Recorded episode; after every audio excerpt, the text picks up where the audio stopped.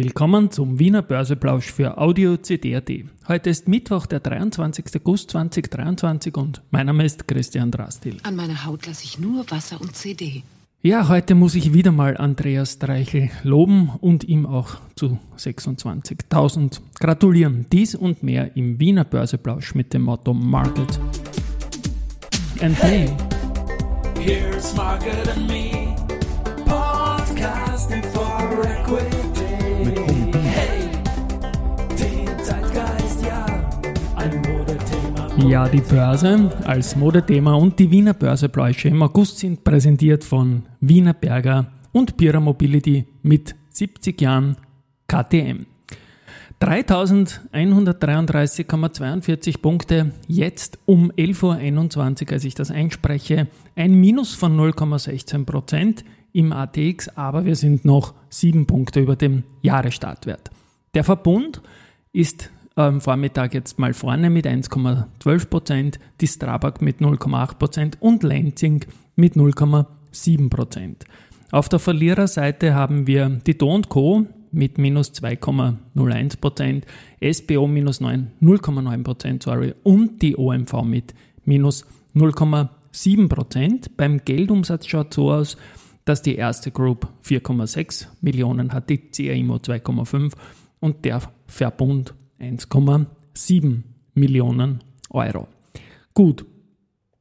It's time for the main Main Event ist ein Saga von Andreas Dreichel heute gewesen. Der ist vom Ö1 Morgenjournal eingeladen worden zu variabel verzinsten Krediten, ganz klar. Die Zinsen sind hoch und viele Leute sind jetzt in Schieflage. Denen müsse man auch helfen in Härtefällen, sagt der Andreas Dreichel. Und was er immer wieder reinbringt in dem Gespräch ist, dass die Österreicher Spekulanten sind. Und zwar nicht in der Geldanlage. Da lässt man fast alle Chancen liegen sondern bei Krediten. Das war eigentlich fast immer schon so und sieht man auch jetzt wieder. Also ein bisschen verkehrte Welt. Mit Krediten wird wild herumspekuliert mit zum Teil ähm, hohem Hebel.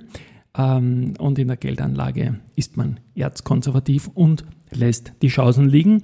Dazu werde ich verlinken die Folge mit 30 x 30 Finanzwissen pur vom Montag, wo der Andreas Streich auch eine tragende Rolle spielt und der interessanterweise gerade in Ungarn sehr gut geht. Da ist der Podcast, dieser Podcast hier jetzt auf Nummer zwei in den Apple Charts für Investing.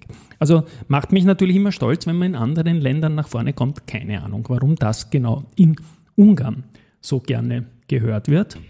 Keine harte Pause, Geschichte wird gemacht, CD Börse-Geschichte gibt es auch und zwar haben wir den Andreas Dreichel nochmal. Der ist nämlich genau heute 26.000 Tage jung. Das geht sich so aus, wenn man am 16.06.1952 geboren ist. Alles Gute.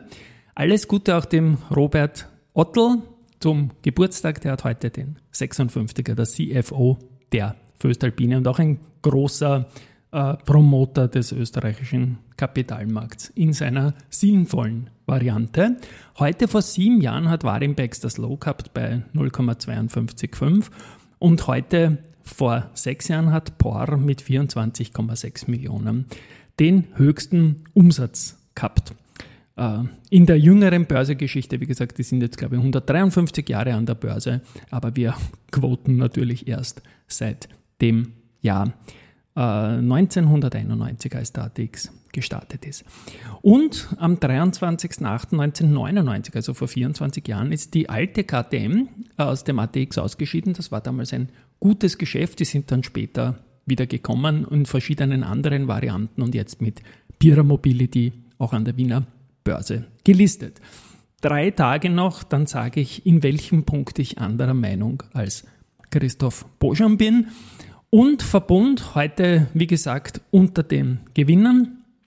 Ähm, die, die BAWAG und der Verbund, die sind momentan mit der 3 Milliarden Euro Marke. Und zwar hat der Verbund gestern, äh, vorgestern in, der, in der Schlusskurssituation, so war das, die 3 Milliarden Handelsumsatz heuer überboten. Und die BAWAG wird das wohl heute oder morgen tun.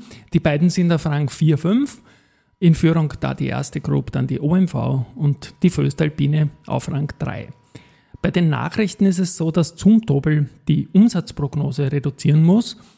Es fehlt die Dynamik im kurzfristigen Komponentengeschäft und es gibt einen Umsatzrückgang im einstelligen mittleren Prozentbereich im Jahr 2023, 2024. Bis jetzt ist man von einem kleinen Wachstum ausgegangen, aber die neue Guidance zeigt einfach einen Rückgang. Die Nachfrage im deutlich kurzfristigeren Components-Segment ist dann leider nicht angesprungen.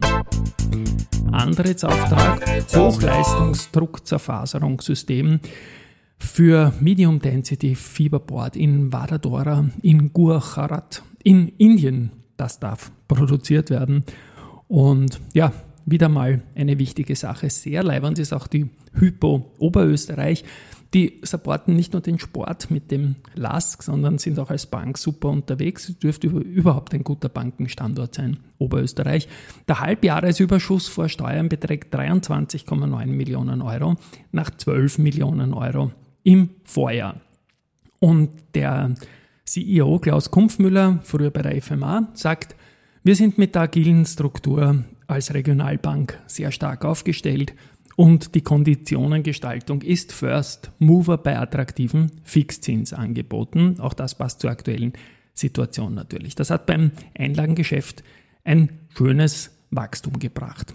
Ähm, trotz der Unsicherheit über die volkswirtschaftliche Entwicklung sowie der weiteren Zinsentwicklung erwartet die Bank für das Gesamte aus heutiger Sicht ein sehr gutes Jahresergebnis. SBO hat im ersten Halbjahr 30 Prozent mehr Umsatz gehabt und liegt jetzt bei 200 94,7 Millionen Euro robuster Auftragseingang, dort 10% plus. Und das EBIT hat sich um 24% auf 55,4 Millionen Euro erhöht. Gut. Und finally habe ich noch Research. Heute wird alles normal mit Musik unterlegt. Der Öl- und Gas, nein, das nochmal SBO, sorry.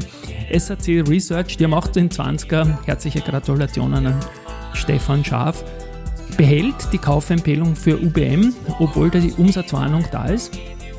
Äh, und die, die Abstufung der Immobilien war es vor allem. Genau. Sie senken aber das Kursziel von 40 auf 32 Euro. Die erste bestätigt Kaufen für Contron, erhöht das Kursziel von 24,5 auf 25.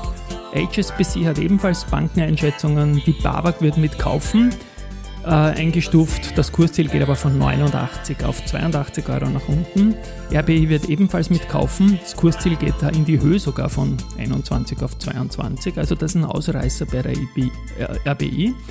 Die Analysten von Montega stufen Wolfgang mit bei und Kursziel 18,9 Euro ein. Am Nachmittag gibt es einen Wiener Börseplausch Next Gen mit dem Laurenz Spieger wieder. Eventuell senden wir noch heute. Tschüss und Baba.